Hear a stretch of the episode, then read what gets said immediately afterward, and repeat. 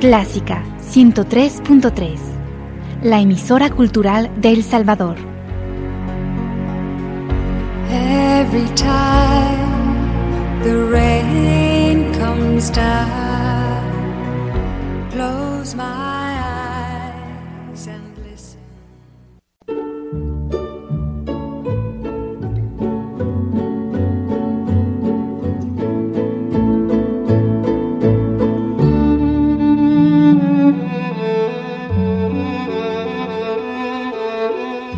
Usted sintoniza Clásica 103.3.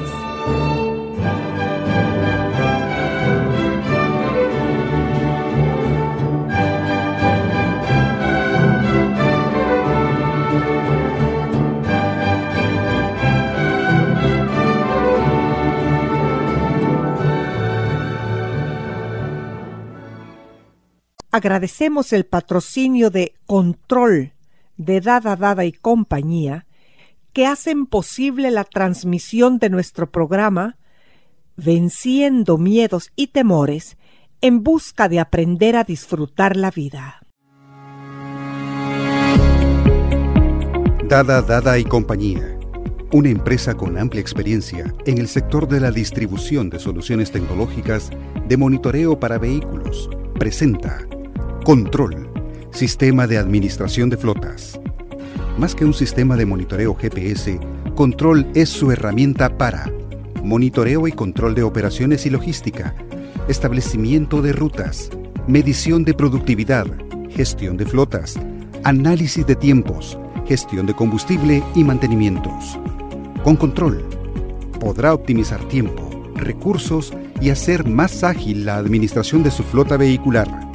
Para más información, contáctenos al PBX 2246-9200. Con Control, usted tiene el control. Control es un producto de Dada Dada y compañía. Confianza, tecnología, innovación.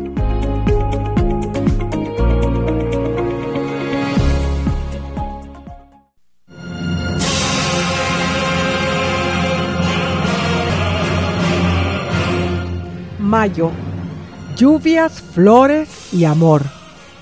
Se escucha poético, pero podría ser una realidad que cambiaría el mundo. Si oímos decir lluvias, flores, nos parece bonito y aceptable. Pero lluvias, flores y amor ya nos parece más poético, como dijimos antes. Pero el amor fraternal y a nosotros mismos es vital necesario para que la vida camine en direcciones correctas. ¿Qué tal, Fabiola? ¿Contenta de estar con nosotros? Contenta de estar aquí este día contigo y me gusta mucho la introducción que has hecho. Ah, muchas gracias, Fabiola. Bueno, amigos y amigas, Fabiola nos comentaba su llegada que este día dialogaríamos sobre la culpa, ese enemigo feroz. Así es feroz, a veces sutil y disimulado y a veces abiertamente agresivo. Fíjate, la culpa es uno de los sentimientos más torturantes y una de las mejores maneras de manipular.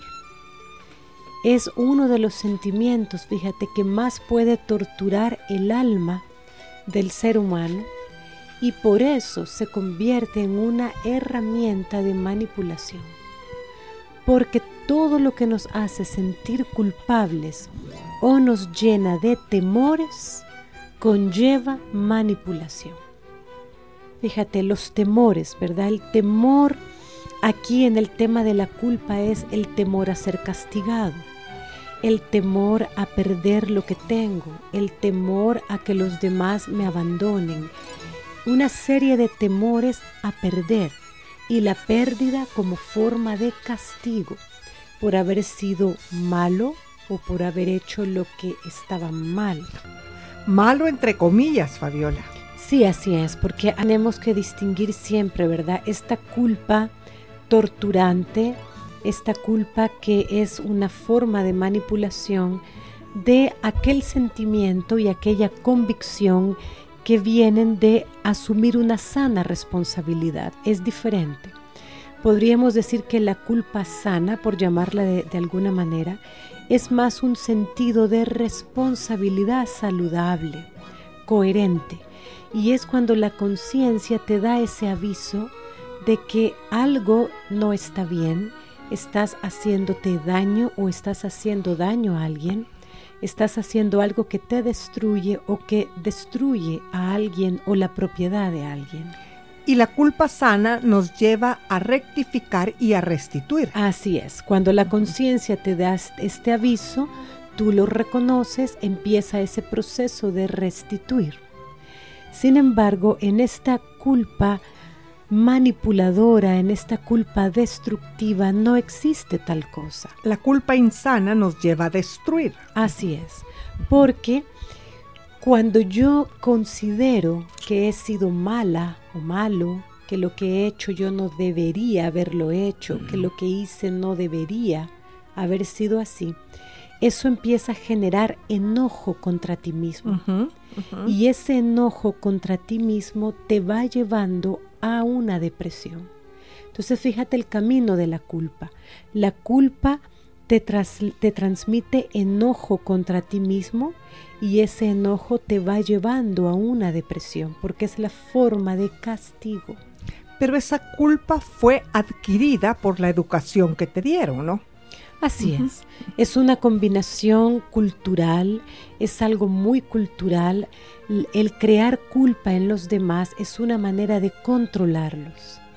En las fíjate, en los diferentes estamentos de la vida y los diferentes círculos de relaciones de la vida, la culpa siempre ha sido un arma para controlar.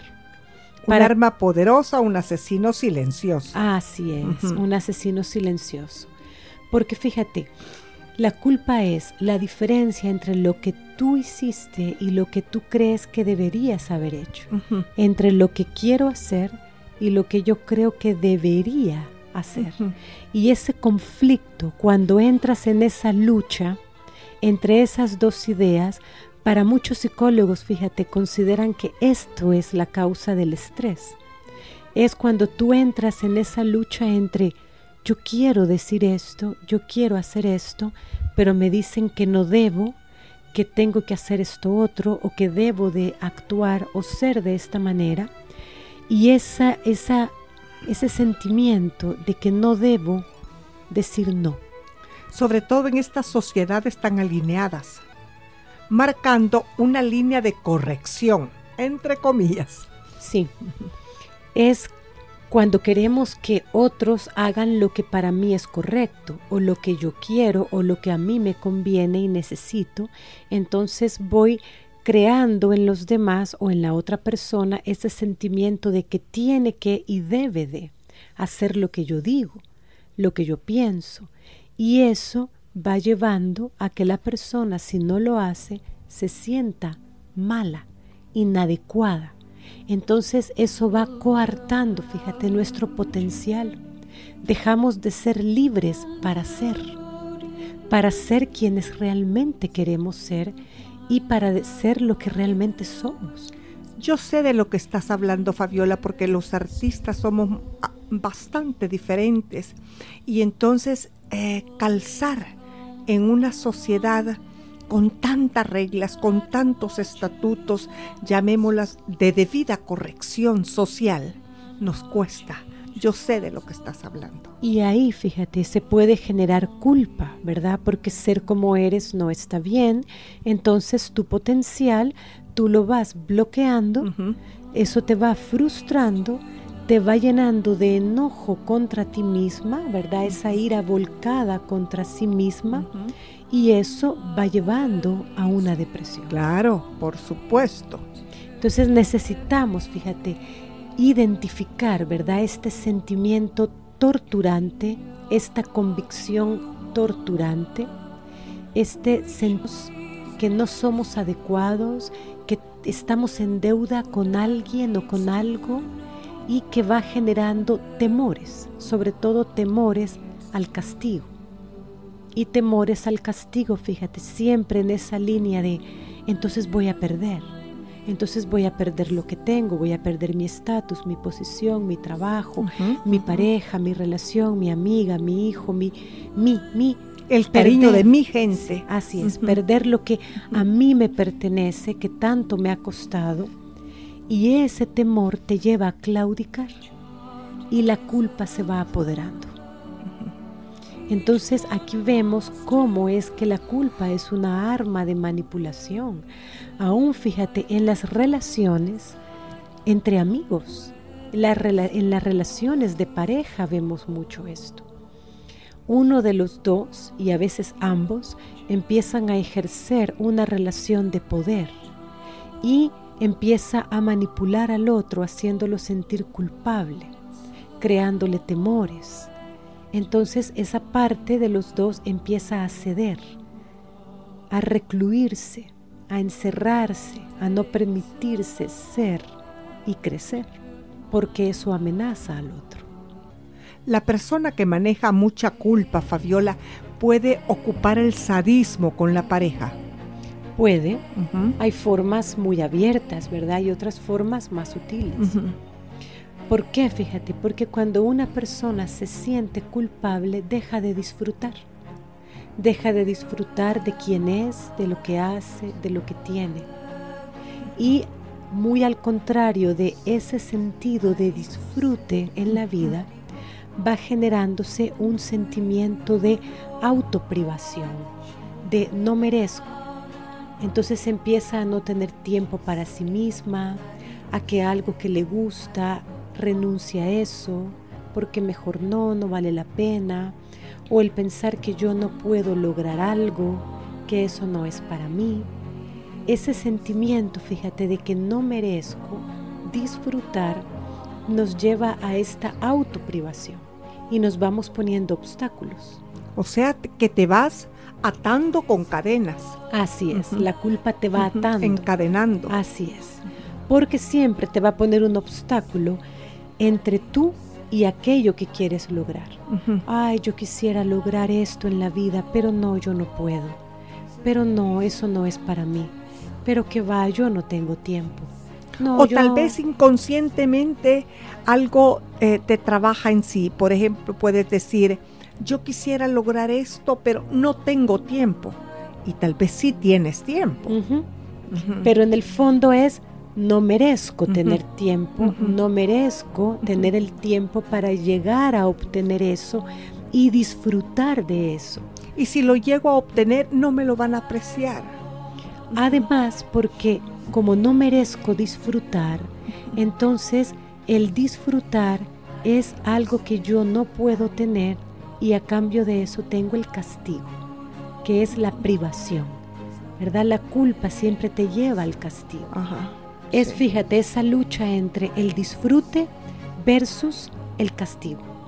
Y no hablamos de disfrute en el sentido solo de experimentar el hedonismo en sí mismo, ¿verdad? A veces entendemos el disfrute como eso es ser vago, eso es para los superficiales, para la gente que no hace nada.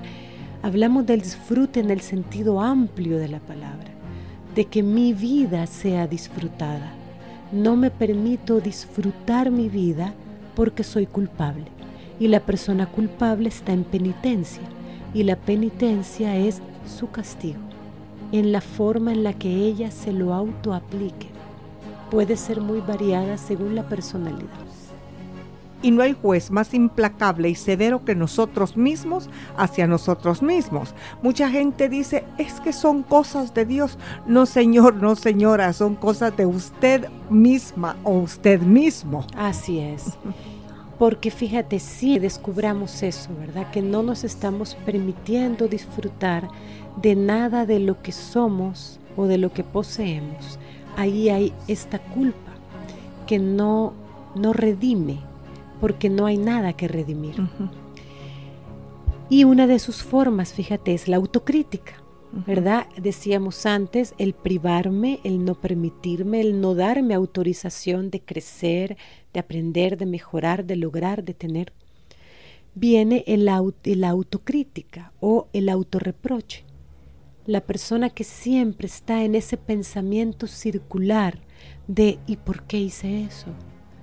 ¿Y por qué no dije esto? ¿Y por qué no lo hice antes? ¿Y por qué me callé? O al contrario, fíjate, no tendría que haber dicho nada, tendría que haberme callado. ¿Por qué no me quedé callada? Ese autorreproche que te lleva a lo que son preguntas circulares, porque no tienen respuesta. Entras en un círculo vicioso de preguntas donde no encuentras respuesta y lo que estás haciendo es autorreprochándote, porque en ese reprocharte está tu castigo. Pero también eso conlleva una gran inseguridad, porque si no puedes discernir hasta dónde llegó tu culpa, hasta dónde fue la culpa de la otra persona, si es remediable, si no es remediable. Es, es una inseguridad muy grande. Claro, claro. Porque fíjate, en el autorreproche o en la autocrítica, tú estás enojada contigo misma porque tú no deberías equivocarte. Entonces, como yo no debería equivocarme, como yo no debería fallar, cuando lo, lo hago, me castigo y castigamos a los demás. Porque la culpa no es solo hacia nosotros mismos, castigamos también a otros. Hay personas que se caracterizan más por eh, autoprivarse, por autorreprocharse más de lo que pueden privar o reprochar a otros. Pero dependiendo de la personalidad, para otros, fíjate, esto es parejo se castigan a ellos mismos, pero se dedican a castigar a los demás también. Me imagino que empiezan castigándose a sí mismos o a sí mismas y cuando está lleno el envase empieza a desbordarse hacia los demás. Muy buena forma de expresarlo, es cierto. Estoy aprendiendo. Tú aprendes muy bien de todas las fuentes de las que te nutres está, fíjate, también esta característica de no permitirme disfrutar en la manera de pensar y se caracteriza por el pensamiento rígido. Las personas que se culpan a sí mismas tienden a ser rígidas y a veces no hemos identificado esto. Podemos estar teniendo un pensamiento rígido, podemos tener una fuerte tendencia a ser rígidos y no nos damos cuenta. Pero es necesario examinarlo. Y cuando nosotros establecemos, fíjate, nuestros propios estándares e intentamos vivir de acuerdo a ellos y no lo logramos, entonces empezamos a castigarnos con la culpa y, como te decía antes, castigamos también a los demás les generamos culpa también a los demás. Y muchas veces es inconsciente. Así es, porque estos estándares, estas creencias de cómo debe ser la gente, de cómo debe ser la vida, cómo debo ser yo, pueden estar establecidos desde la niñez y están ahí de manera inconsciente, pero te están dictando todo el tiempo que tú debes ser de tal manera que las cosas deben ser de tal manera y si no es así, todos en cuenta tú tienen que pagar por ello, con el castigo. Yo conozco a una persona del sexo femenino que muchas veces yo le he dicho, lo que tú estás diciendo, a mí me da culpa. Y esta persona me responde, no, no, yo no intento hacer eso, lo que pasa es que te quiero decir lo que es correcto correcto, me imagino, dentro de sus líneas de corrección estrictas. Exacto, fíjate. O enfermas, llamémoslas. Exacto, ahí tenemos un ejemplo de una persona que establece sus propios estándares, ¿verdad? Su propia creencia o pensamiento acerca de cómo debe ser algo o cómo debe ser la gente. Y si no se cumple con eso a rajatabla, hay que castigar. Entonces, para salirnos de este pensamiento rígido que es generador de culpa, necesitamos aprender a cuestionarnos a nosotros mismos y hacernos preguntas en ese diálogo interno que es muy saludable tener, hacerlo conscientemente y preguntarnos, ¿de dónde saco esto? ¿Y esto de dónde me viene? ¿Y dónde aprendí esto? ¿Y desde cuándo está esto aquí en mi cabeza? ¿Y quién dice que tiene que ser así? Fue familiar, fue religioso, fue social. ¿Quién lo dijo? Exacto. Y hacer un examen. Pero para eso, Fabiola, se necesita, creo yo, madurez emocional y espiritual que podemos ir adquiriendo. Fíjate que Bernardo Estemateas, un psicólogo eh, argentino, dice, necesitamos ser investigadores de nosotros mismos crearnos eso como parte de nuestra manera de estar en el mundo, aprender a ser investigadores de nosotros mismos. Y eso no, nos, no se nos enseña porque creemos que podemos encontrar cosas que nos asusten mucho. No queremos a veces llegar a conocernos muy a fondo porque nos asusta lo que podamos descubrir. Pero es saludable y es bueno el resultado es mucho más favorable que el no hacerlo. Y puede ser agradable, puede ser sabroso el conversar contigo misma. Yo escribí una autobiografía y yo conversaba con una niña y un duende, pero esos, esos, ellos eran mi conciencia, mi ser interior. Y me pareció bonito hacerlo. no, no lo sentí tortuoso ni difícil. Es más, me ayudó a remediar cosas, a cambiar cosas, a quitar cosas. Es terapéutico. Así es.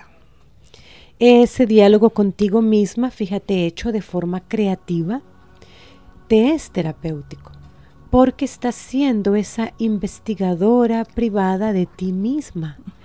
Y aquí es donde empezamos a darnos cuenta y a preguntarnos, ¿me estaré privando de algo que creo que no merezco o que no está a mi altura. Estoy diciéndome no como tantas veces me dijeron o como tantas veces he aprendido a decirme. Me estoy reprochando, me estoy llenando de autocrítica que lejos de hacerme crecer me hace decrecer porque me percibo cada vez más chiquitita y cada vez más insignificante. Estoy siendo rígida en mis planteamientos, como si yo fuese Dios, incuestionable, y los seres humanos somos cuestionables. Podemos cambiar, mejorar, ampliar, enriquecer, deponer ciertas creencias para adquirir otras, y aquí entonces estamos movilizando esta rigidez hacer una renovación, hacer cambios a nuestros pensamientos, pero cambios constructivos, no cambios destructivos. Así es. Preguntarnos a nosotros mismos, ¿hay algo que me está atando al pasado? ¿O qué me ata a mi pasado? ¿Estoy atada al dolor? ¿Sigo atado al sufrimiento? ¿Sigo sufriendo por algo que ya pasó? Si nuestras respuestas a esto son sí, estamos atados a la culpa y es hora de empezar a tratar con ella. Fabiola, te quiero hacer una pregunta. La gente padece de un TOC, de un trastorno obsesivo compulsivo. ¿Tiende más a la culpa o igual que los demás, las demás personas? Tiende más a la culpa, ¿Por claro. Qué? Porque tiene una conciencia más rígida, sus estándares son muy rígidos, hay una creencia más cerrada en el hecho de debo ser correcto, no puedo fallar, fallar es terrible, no puedo equivocarme. Entonces hay una búsqueda de perfección. Y esa perfección es inalcanzable para el ser humano. Y si además de la perfección estas personas tienden a la obsesión, me imagino que la culpa se les vuelve obsesiva y entonces las cadenas son doblemente fuertes. Sí, así es se juntan, ¿verdad? muchos elementos ahí que van llevando a un cuadro más atormentante en unas personas mucho más que en otras, por elementos de personalidad, por genética, por aprendizajes. Pero la culpa para cualquiera, fíjate, es necesario tratar con ella. Para unos está más arraigada y les es más difícil el proceso para limpiar ese camino. Para otros puede ser una tarea no tan ardua y no de tanto tiempo. Y también depende, Fabiola, cómo veas tú a tu Dios, a tu creador, a ese ser superior. Si lo ves como un Dios castigador o lo ves como un Dios de amor. Así es. Yo insisto mucho en el amor. He estado leyendo a Eric Fromm sus obras y te digo, yo creo en las teorías de Eric Fromm. Una Claro. vez yo era muy joven y leí un artículo, por supuesto un artículo antiguo de Eric Fromm, que decía que no había enfermedad psiquiátrica que no se pudiera curar con amor. Creo que él es un hombre, ¿verdad? Como muchos, es un hombre espiritual y que te combina lo que es la ciencia con la espiritualidad, que no deben estar reñidas, porque realmente hay una necesidad profunda, muy profunda en el ser humano, que muchas veces las habilidades humanas se pueden quedar cortas. Y necesitamos a ese ser supremo que venga y nos dé luz sobre aquello que tanto nos pueda estar atormentando y que por nosotros mismos no logramos limpiar. Él habla mucho sobre la individualidad y, la, y el sentido de pertenencia. Cuando dice que cuando nacemos y salimos del vientre de la madre, ya no tenemos sentido de pertenecer al vientre. Entonces eh, nos topamos con la individualidad. ¿A qué vamos a pertenecer? Entonces él lo plantea de una forma amorosa, de una búsqueda eh, muy nutrida, muy nutrida espiritualmente. Fabiola, como comencé el programa hablando de amor, quiero terminar el programa hablan- hablando de amor, inspirada en el libro de Eric Fromm, El arte de amar. Eric Fromm parte de la premisa de que el amor no es un fenómeno accidental y mecánico que simplemente se experimenta. Es por el contrario, dice él, un arte, algo que requiere un aprendizaje. Esta tesis significa que el problema del amor no es el de un objeto que debe encontrarse, sino el de una facultad que debe crearse y ser desarrollada. Eric Fromm elabora una teoría del amor que se centra en la necesidad profunda con que se enfrenta universalmente el hombre, la de superar el estado de separación, acceder a la fusión interpersonal y trascender la propia vida individual. Un fracaso absoluto en satisfacer tal necesidad puede conducir a la locura. Una satisfacción plena de la misma solo se encuentra en el amor. ¿Qué es el amor? dice Eric Fromm. Él lo concibe no solo como una relación personal específica, sino como una actitud peculiar del carácter maduro que se presenta bajo diversas formas. Amor fraternal, materno, erótico, amor a sí mismo, amor a Dios. Mientras tememos conscientemente no ser amados, el temor real, aunque habitualmente inconsciente, es el de amar, observa Eric Fromm. Esta paradoja aparece del fenómeno amoroso que culmina en la desintegración del amor en la sociedad actual. Queda desvelada en este esclarecedor y bello discurso sobre el amor, tal vez el más influyente de la época contemporánea, mis amigos y mis amigas. El libro de él es titulado El arte de amar. Fabiola, muchísimas gracias por tu aporte este día y esperamos que siempre nos visites. Pues con mucho gusto y que el amor sane nuestras culpas. Así va a ser, Fabiola. Ah, pero yo tenía un enemigo que mis pasos seguía. Mis metas y mis logros por él no conseguía. Pero logré atraparlo un día y le reclamé su cinismo. Le destapé la cara y me encontré a mí mismo. Hasta pronto mis amigos, hasta pronto mis amigas. Recuerden que el fruto de la justicia es la paz y el fruto de la equidad La seguridad perpetua. Hermosísimo, ¿verdad? Y no es utopía. Hasta pronto.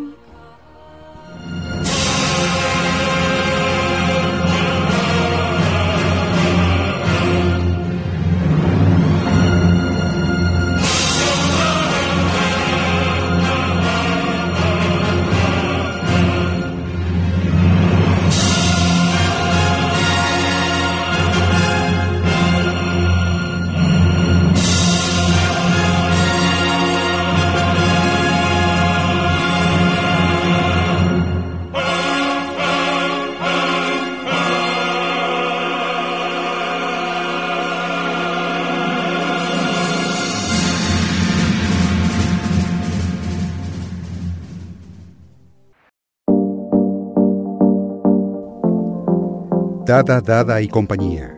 La tecnología en sus manos por más de 93 años presenta MedHouse. Soluciones tecnológicas médico-hospitalarias. Anestesia, ventilación mecánica, ventilación de emergencia, cuidado neonatal, imágenes médicas, ventilación para cuidado en casa, monitoreo de paciente, fisioterapia, rehabilitación, ortopedia blanda Contáctenos al 2246-9266 y conozca nuestras soluciones biomédicas, programas de mantenimiento preventivos y correctivos, asesoría y capacitación. O visítenos en nuestra sala de ventas ubicada en 21 Avenida Norte y Tercera Calle Poniente, edificio Ericsson San Salvador.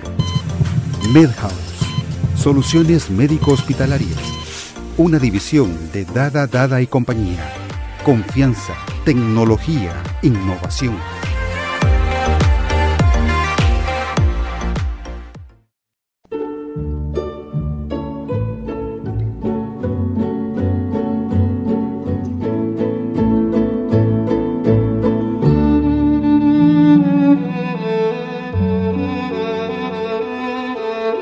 Usted sintoniza Clásica 103.3.